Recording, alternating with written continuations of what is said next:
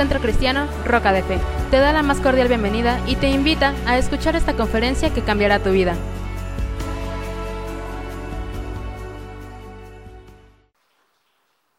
Puede tomar su asiento, por favor, y quiero que tome su Biblia.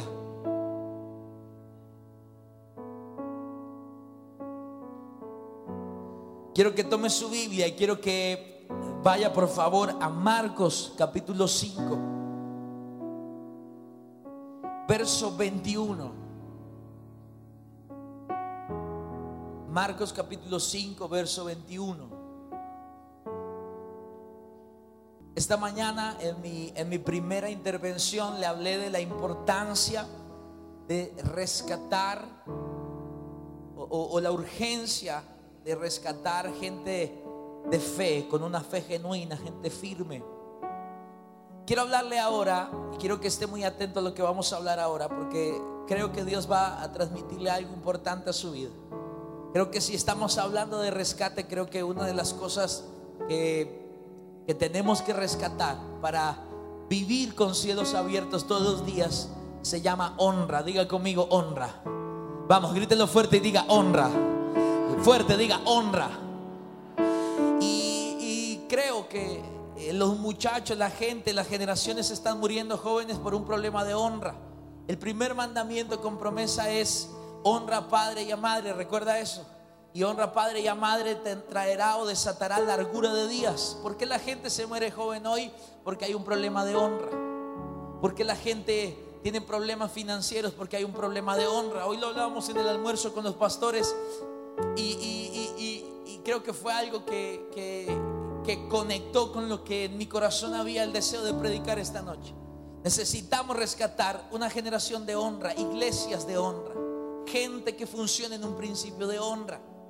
Y Dios de- demandó la honra porque Él la dio primero. Él- él- en Samuel dice, yo honro a los que me honran. Dios demanda honra. Dios está necesitando que su pueblo lo honre. Y lo honre, honrar es ponerlo a Él primero, es darle el lugar que se merece, es darle el valor. Porque cuando tú honras a Dios, se te abren los cielos. Cuando tú vives una vida de honra, caminas en una dimensión donde todo lo que hagas te saldrá bien, porque la honra produce favor. Levante su mano derecha y diga conmigo, la honra produce favor. Vamos, levante su mano derecha y diga conmigo, si yo honro a Dios, vamos, dígalo con voz de predicador, diga, si yo honro a Dios, diga conmigo, el favor de Dios caminará todos los días sobre mi vida. Entonces cuando tú honras a Dios, todo lo que tú hagas te saldrá bien. Y por eso la Biblia dice, decida el justo que le irá bien. Porque cuando tú eres justo en tu vida, correcto, y vives honrando a Dios, todo lo que tú hagas te saldrá bien. Todo lo que tú hagas obrará para bien. Y Dios irá delante de ti abriendo oportunidades de bendición. Pero entonces creo que necesitamos recuperar una generación de honra. Y, y cuando vamos a hablar de honra, muchas veces nosotros estamos esperando que nos den una fórmula mágica para ver cómo se honra a Dios, qué tengo yo que hacer para honrar a Dios. Pero la honra es una actitud personal. Diga conmigo, actitud personal. Vamos, diga conmigo, actitud personal. La honra es una actitud individual. Por eso yo puedo honrar y al lado mío puede estar alguien que no le interesa ni cinco honrar a Dios. No le importa honrar a sus padres, no le importa honrar a sus autoridades. Y yo puedo estar en una dimensión de honra que me ha abierto bendición. Porque la honra nunca es colectiva, siempre es individual. Es un acto de cada persona. Entonces, quiero simplemente transmitirle tres principios sencillos y quiero orar por usted, porque hay otro predicador, tenemos dos conferencias, sé que hay algún tema de tiempo, entonces no quiero demorarme, quiero simplemente edificar un pensamiento en su vida. Marcos capítulo 5, verso 21. Y vamos a leer la historia bien conocida de Jairo. Quiero que la lea conmigo, por favor, en su Biblia. Marcos 5, 21 dice, Pasando otra vez Jesús en una barca a la otra orilla, se reunió alrededor de él una gran multitud y él estaba junto al mar. Verso 22. Y vino uno de los principales de la sinagoga llamado Jairo. Y luego que le vio, ¿qué hizo? ¿Qué hizo? Se postró a sus pies.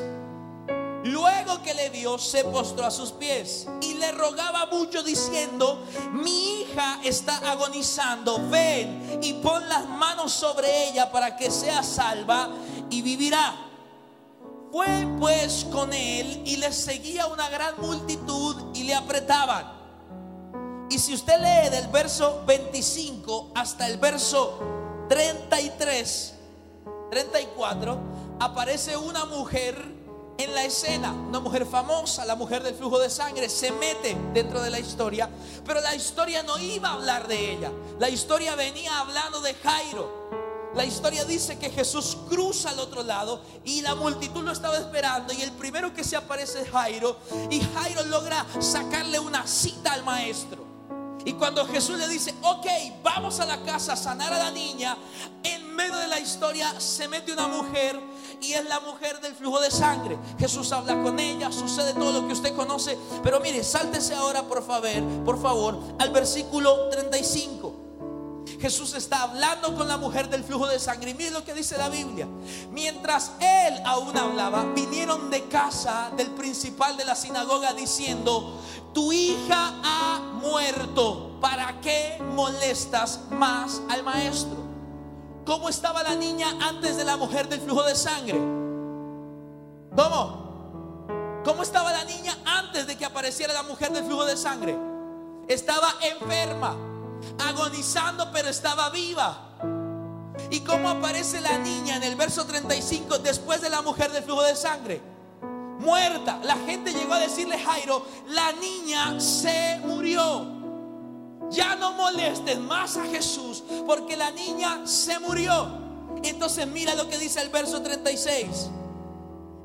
Pero Jesús, luego que oyó lo que se decía, dijo al principal de la sinagoga, no temas, cree solamente. Para alguien es esa palabra esta noche. Alguien que pueda levantar su mano y que pueda recibir esta palabra. No tengas miedo, cree solamente. Jesús se volteó y le dijo, no hagas caso a esa voz. Tú me encontraste a mí, no tengas miedo, cree solamente. Levante su mano y diga conmigo, yo vine hoy a escuchar la voz del maestro. Y el maestro vino a decirte hoy, no tengas miedo, cree solamente. Chocale la mano, dale cinco al que tienes a tu lado y dile, cree solamente. Entonces mira lo que sigue diciendo. Verso 37.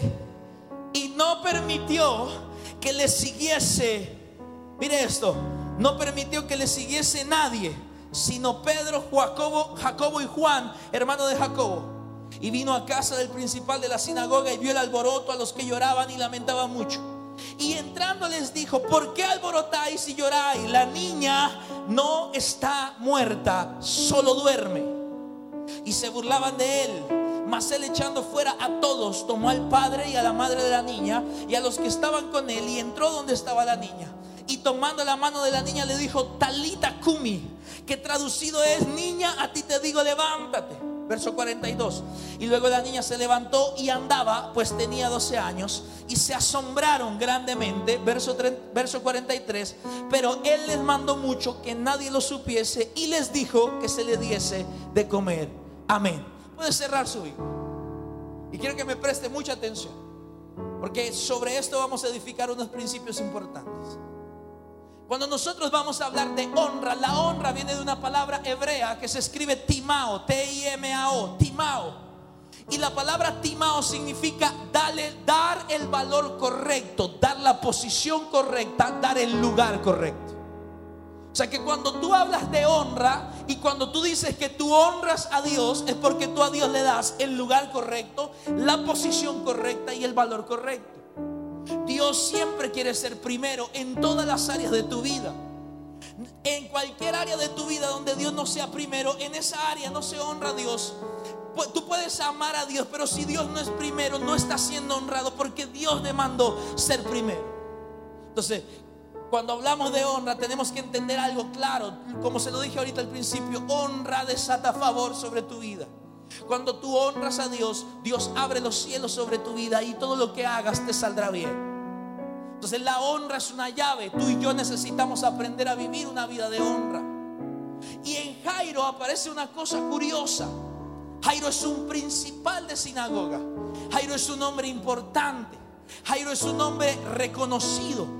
Todo el mundo sabe quién es Jairo, porque Jairo es un como un jefe de varias iglesias, porque las sinagogas eran, eran, eran unas iglesias de rango medio, eran unas iglesias entre el templo iglesias pequeñas locales. Era una iglesia de rango medio y Jairo era el encargado de una sinagoga. Eso lo que quiere decir es que Jairo tenía contacto con muchas pequeñas iglesias y conocía a mucha gente. Pero Jairo era un principal judío. Por lo tanto, tenía que ser un maestro de la ley. Y los judíos, por regla general, no recibieron a Jesús como el Mesías. ¿Está usted de acuerdo conmigo? Ellos no creían que Jesús fuera el Mesías.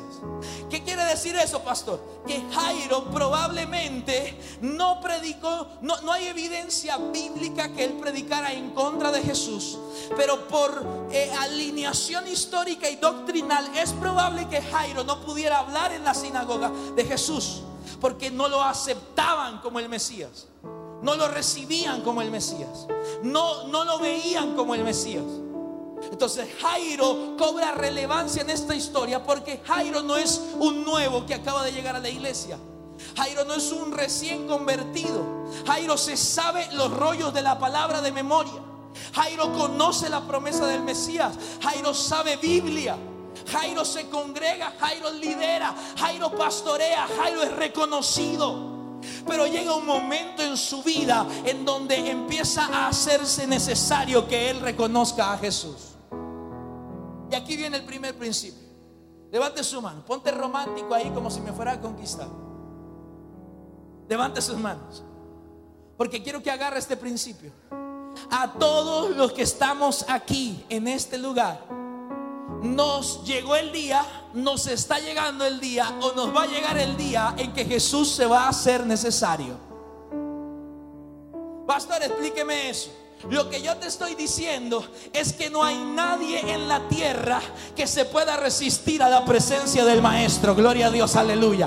Levante su mano y diga conmigo, nadie se puede resistir. Usted está aquí porque un día en su vida apareció el Maestro. Su familia hoy no tiene a Cristo, pero le tengo una buena noticia. No hay nadie en la tierra que se pueda resistir a la presencia del Rey. Aleluya. Por eso los que hoy no están aquí, en unos años estarán aquí.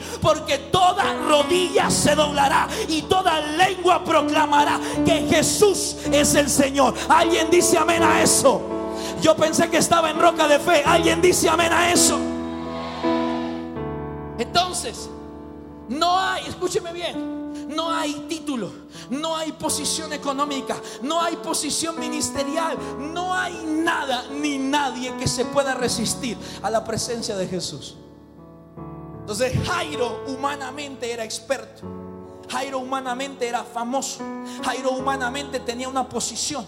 Jairo humanamente tenía autoridad sobre ciertas cosas en el sistema religioso judío. Jairo tenía fama, reputación.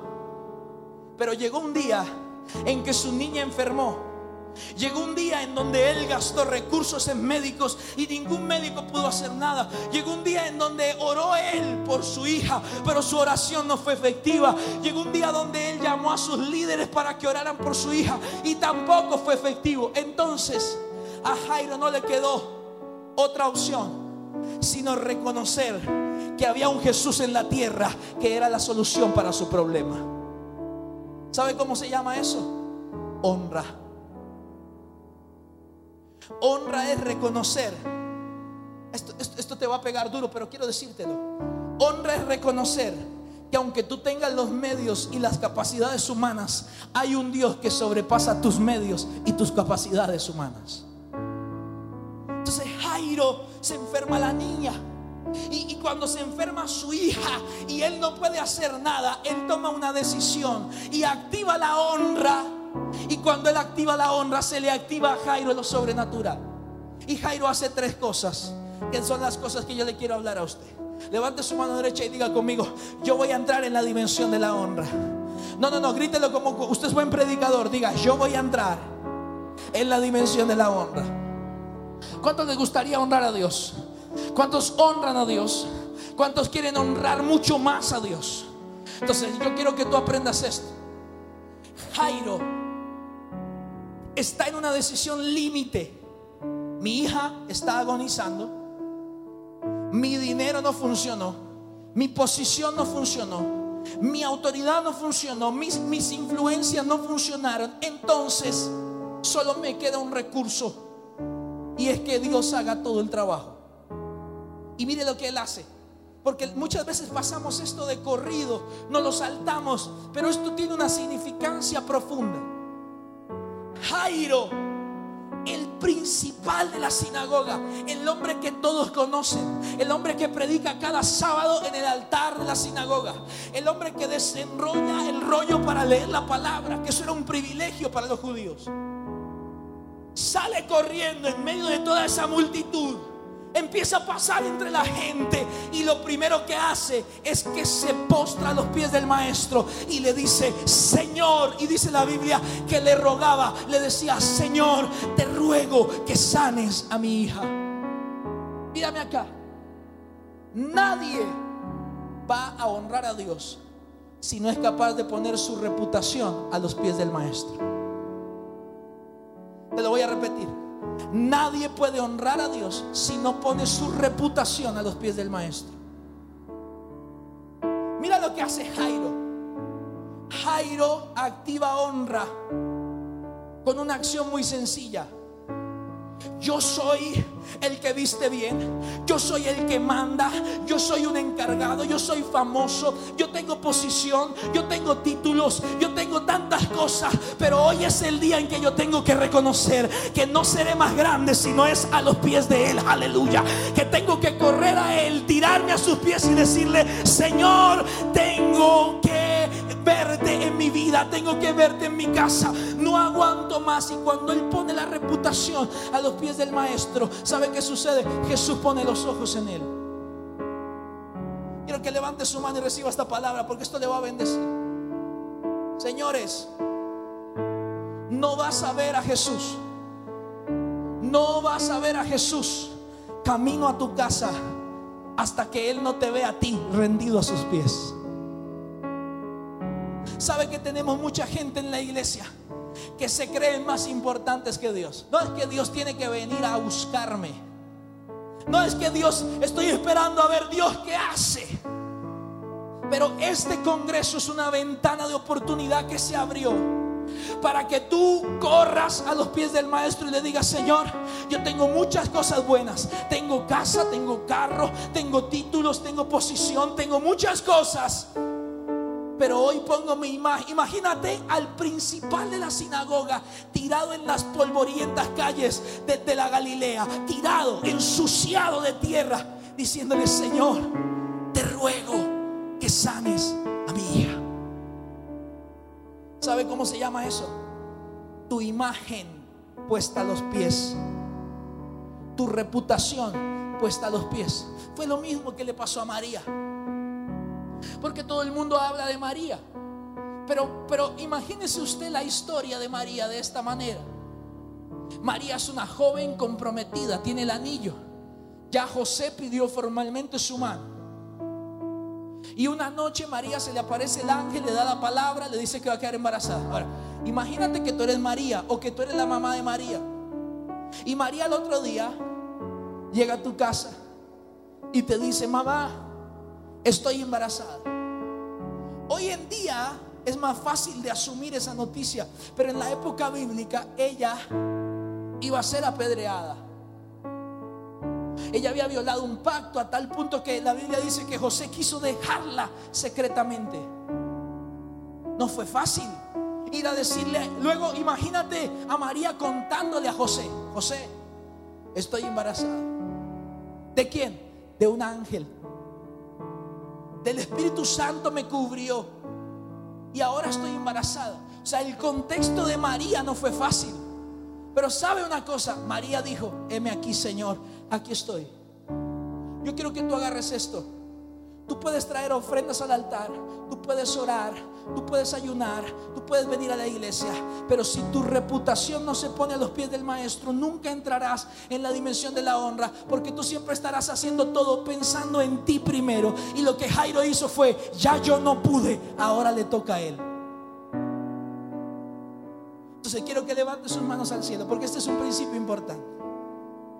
Levante sus manos al cielo. Y diga conmigo, y cierre sus ojos y repita este principio, diga conmigo, todo lo que yo soy está puesto a tus pies, Señor. Diga, todo lo que yo he alcanzado está puesto a tus pies, Jesús. Diga, todo lo que tú me has dado está a tus pies, Señor. Porque cuando tú pones todo a los pies del maestro, el maestro hace algo curioso. Ese día Jairo le sacó una cita a Jesús. Jesús le dijo, ok, vamos para tu casa. Quiero profetizar algo esta noche. Levante sus manos al cielo. Quiero declarar sobre tu vida que por causa de poner la reputación a los pies de Jesús, el maestro acelerará, acelerará los pasos hacia tu casa. Aleluya. Hacia tu familia. Oh, año 2016. Entre más tú te rindas a sus pies, más tú verás al maestro acercarte hacia los que tú amas, acercarse hacia tu empresa, acercarse hacia tu ministerio. Vamos, yo quiero ver Jairos esta noche que puedan decir, Señor, yo no soy nada, yo no tengo nada, todo está a tus pies. Lo intenté mil veces y me falló, lo intenté diez mil veces y me equivoqué, pero hoy traigo todo lo que yo soy a los pies tuyos, Señor. Tú eres, Señor, el que tiene el poder, tú eres el que tiene la autoridad. Por encima de ti no hay nada. Que era Levante sus manos. Siento una gloria que se está desatando ahora. Levante sus manos. Levante sus manos. Quiero que me ayuden, porfa. Eh, ayúdenme, porfa. Gracias. Levante sus manos. Siento una, una gloria especial. Nunca habrá una honra genuina si no hay una imagen puesta a los pies del maestro. Y yo sé que muchos de los que están aquí esta noche les tocó un día en su vida decir, yo, yo me creía el más experto, pero aquí estoy, Señor. ¿Quiere que le diga una cosa? Este hombre que usted ve aquí al frente, médico especialista de profesión y profesor de una universidad, de la cuarta mejor universidad de Colombia. Un día estaba en la sala de espera de un hospital con mi mamá y mi papá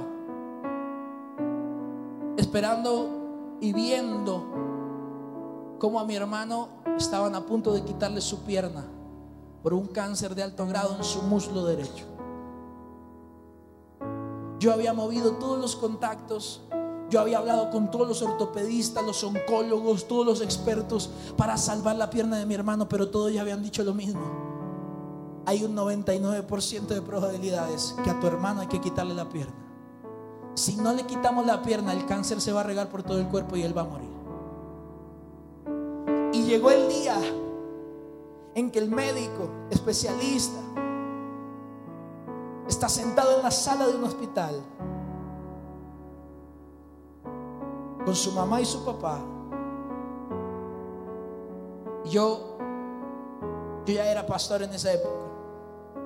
Cogí a mi mamá y a mi papá de las manos mis papás apenas llevaban como 3, 4 meses en la iglesia. Y los cojo de las manos en la sala del hospital y les digo, no nos queda nada más sino orar y entregar la salud de mi hermano en manos del que todo lo puede. Y empezamos a orar. Esa escena nunca se me borrará de mi mente. Empezamos a orar los tres ahí sentados en, esas, en esa sala de espera. Los que han tenido familiares enfermos quizás me entienden. Empezamos a orar. Y yo empecé a declarar, Señor, mi hermano está en tus manos. Ya hicimos lo posible. Tú haces lo imposible. Empezamos a orar. Como a la hora y media sale el ortopedista por la puerta de la sala de espera. Y me llama, Fabio. Yo voy corriendo y él me dice, acabamos de sacar casi todo el tumor pero no hemos despertado a tu hermano de la anestesia porque vamos a hacer lo que se llama un estudio de biopsia por congelación. ¿Qué es eso? Sacaron el pedazo, mi hermano sigue dormido, llevan el pedazo congelado, lo miran al microscopio y si hay células malignas en los bordes de lo que sacaron, tienen que quitar la pierna.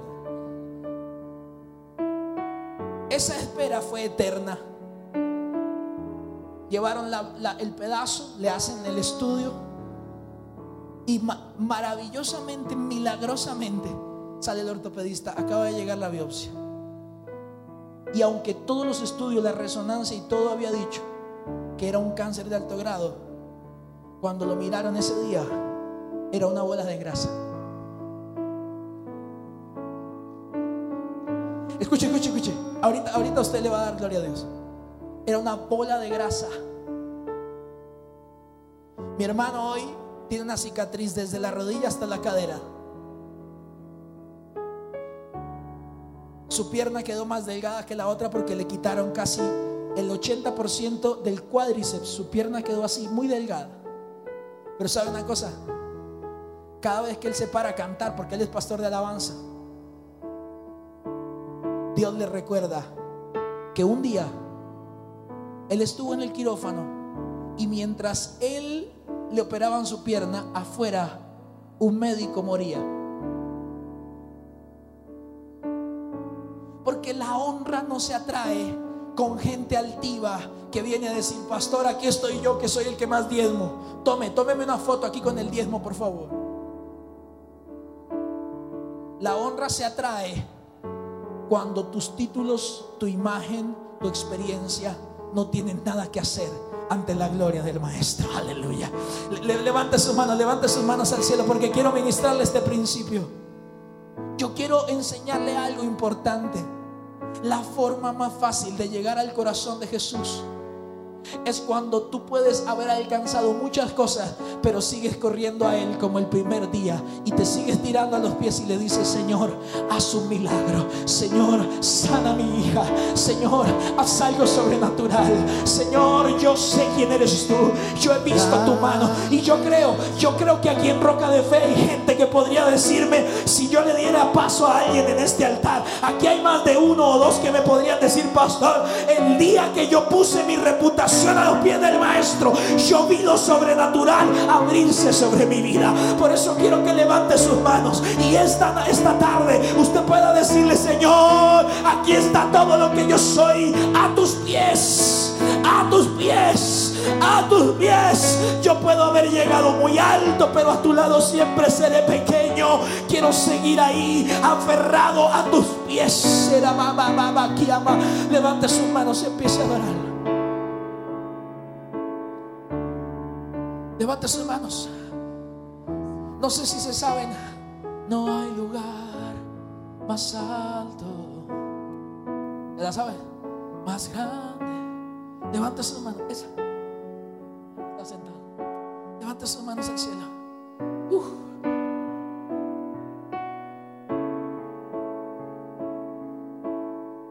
Levante sus manos. Yo tengo que decirte esto como profeta de Dios va a llegarte el día en que todas tus estrategias van a fracasar y solo Dios será tu recurso. Va a llegar el día en que todo lo que tú sabes Dios lo va a romper para que Dios sea tu recurso.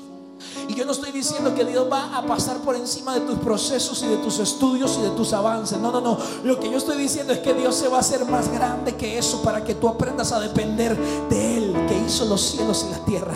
Por eso levante sus manos. Quiero que me acompañen esto. Levante sus manos al cielo y empiece a adorarlo unos minutos usted sus palabras. Quiero que empiece a decirle, Señor, aquí está todo lo que yo soy, está a tus pies. Todo lo que yo sé está a tus pies. Yo quiero vivir esa dimensión de honra. Tú eres primero. Tú eres primero en mi vida. Tú eres primero en mi casa. Habrá alguien que pueda adorar al Rey esta noche. Habrá alguien que pueda decirle todo yo soy está a tus pies. Que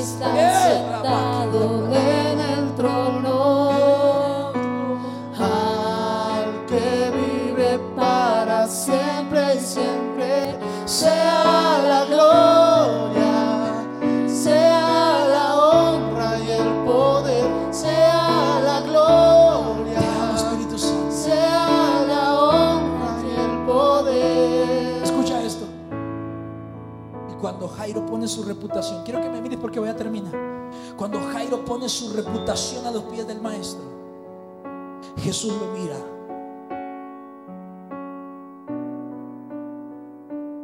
Míreme acá por favor porque quiero que me agarre esto.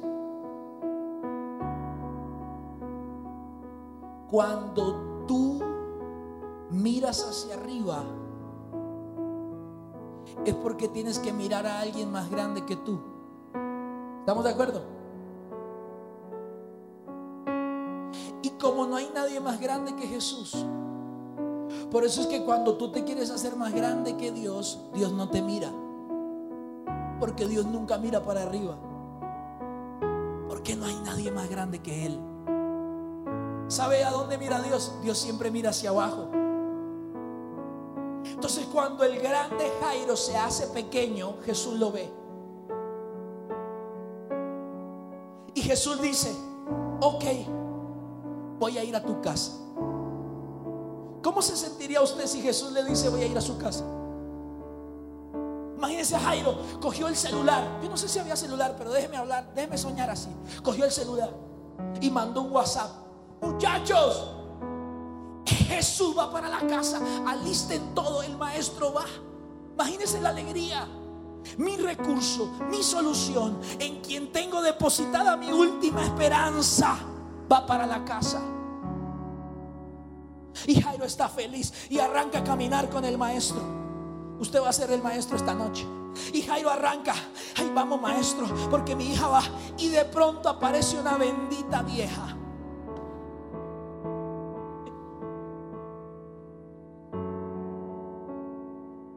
¿Cómo se sentiría usted si usted logra sacarle una cita al hombre más famoso del planeta, al Hijo de Dios, y camino a su casa parece una vieja? Seamos sinceros, pastores. ¿A quién salvaría usted? ¿A la viejita que lleva 12 años enferma o a la niña que está muriendo? Sea sincero. En medicina se llama pacientes con alto valor social. Yo salvo a la niña. Yo salvo a la niña. Porque si esta señora lleva 12 años enferma, un día más no se va a morir. Lleva 12 años. ¿Sí o no? Pero Jesús hace algo interesante. Jesús se detiene a hablar con la viejita. Hágase acá. Y mire lo que dice Jesús. ¡Ay! ¿Quién me ha tocado? Y hasta los discípulos le dijeron, Jesús, ¿quién lo ha tocado? Toda esta multitud lo aprieta y usted pregunta que quién la toca. Y Jesús empieza a hablar y a... Pero no quiero que se concentre en ella, quiero que piense en él. Él es Jairo. Y yo aquí hablando, yo soy Jesús. Hablando con la viejita, ay, ¿quién me ha tocado? Y Jairo,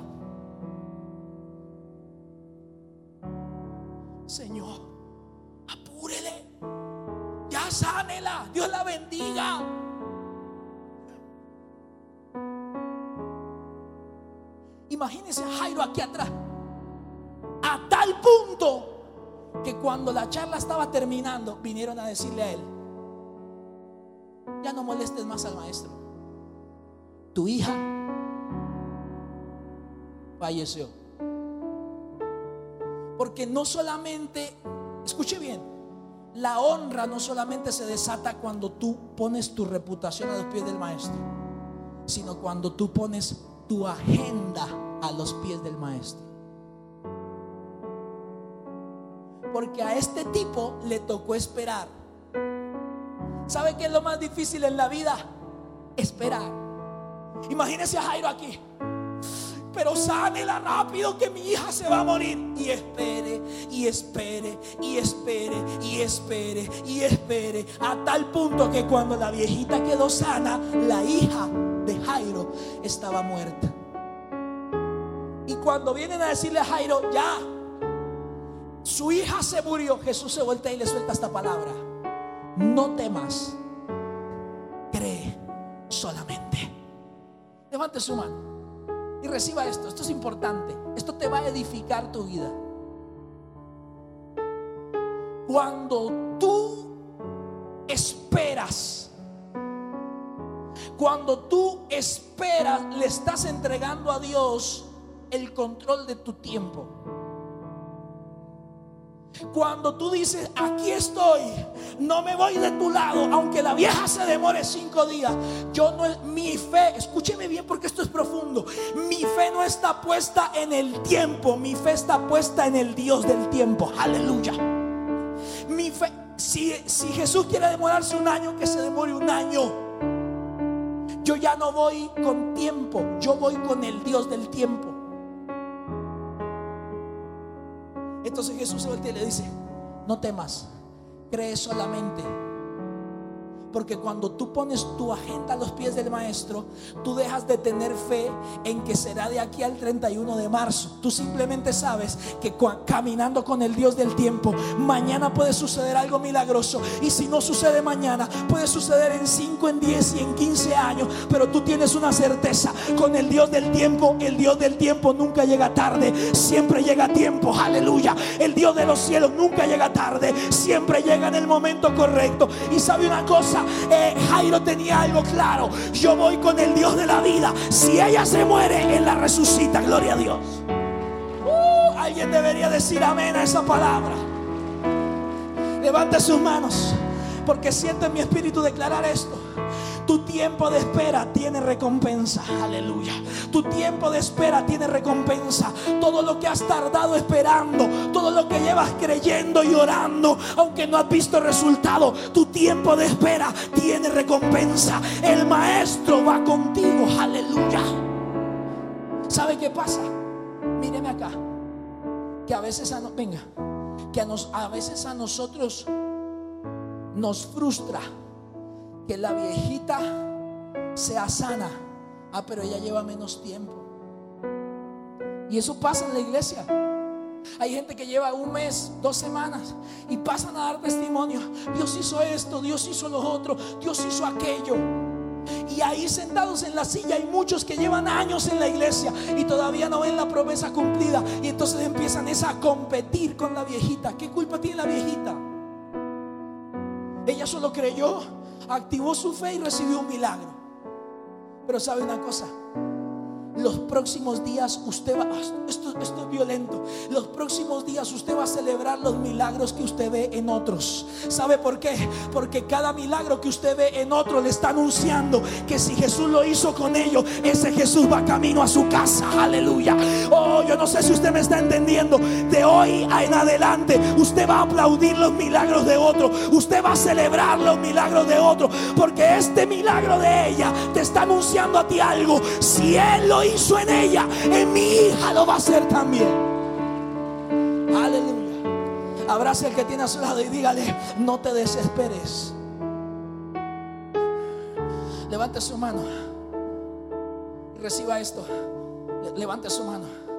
Su tiempo de espera tiene recompensa todo lo que usted lleva creyendo y clamando lo va a ver materializado. Usted le va a pasar lo de Simeón, que Dios le dio vida a Simeón hasta que no vio al maestro caminando en la tierra. Y cuando lo vio, ¿sabe qué dijo Simeón? Ya me puedo morir.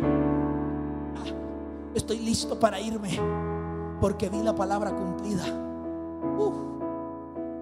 Entonces Jairo no solamente puso su reputación, sino que puso su agenda a los pies del maestro. Y entonces Jesús se voltea y le dice, no temas, cree solamente. Jesús lo levanta. Y mire esto, iban llegando a la casa de Jairo.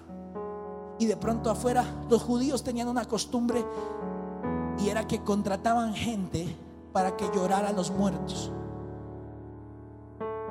¿Sí me entiende?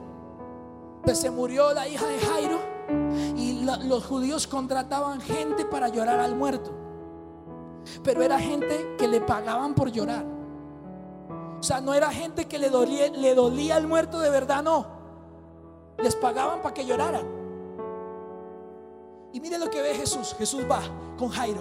Y Jairo va llorando. Se murió. Pero, yo, pero voy con él.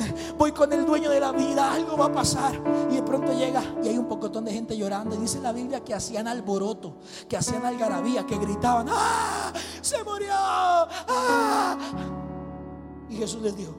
¿Por qué llorar? La niña no está muerta. La niña está dormida. ¿Y sabe qué dice el verso siguiente? Que toda esa gente que lloraba se empezó a burlar de Jesús. Entonces Jesús hace algo. Jesús dice, ellos no reconocen quién soy yo, no merecen estar para ver qué voy a hacer. Y lo saca. Y dice la Biblia que solo le permitió entrar a los que les importa el milagro. ¿A quiénes? A Jairo, a la mamá de la niña, a los de la casa y a solamente tres de sus discípulos. Porque para entrar en la dimensión de honra tú necesitas reputación a los pies del maestro, agenda a los pies del maestro y tus contactos, la gente que te rodea a los pies del maestro. Le digo una cosa, los mayores milagros de su vida se han abortado cuando usted sale de la iglesia y llega a su casa a hablar con gente que se burla de su fe. Ahí se detuvo lo milagroso y lo sobrenatural. Porque usted sale feliz. Uy, Dios me habló. Voy a empezar a buscar el sitio para mi empresa. Dios lo confirmó. Dios me habló de sueño. Dios me habló de resetear la mente. Dios me habló de creer. Dios me dio una palabra. Y usted se encuentra con un vecino que le dice, ah, eso no funciona. Aquí en México ya hay mucho de eso. Y ese vecino te daña lo sobrenatural. Escuche esto, Jesús no pelea con nadie, Jesús lo saca. Imagínese a Jairo, ay Señor, pero a ella no la saques, que ella es la tía Pepa. La tía Pepa no sirve aquí. Ay Señor, pero, pero no, no, no, Él es mi amigo del alma, Él es mi vecino. No, no, no, no, no, Él se burló de mí, Él no sirve acá. Y a Jairo le tocó empezar a decir, I'm sorry, bye bye. Yo me imagino a Jairo, lo siento, el maestro es el que manda. Y si tú no me convienes para ver a mi hija vivir, lo siento, tengo que despedirte. Chao. Te amo, te quiero, te voy a ver. Pero yo prefiero ver a mi hija viva que ver a, ver a mi hija muerta y seguir contigo. Aleluya.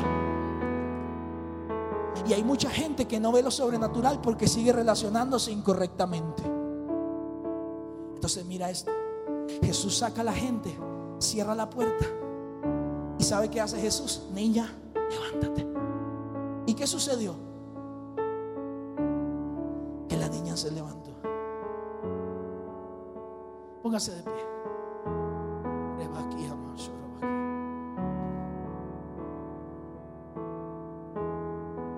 quiero que suelte todo lo que tiene en sus manos. Y quiero que levante sus manos al cielo.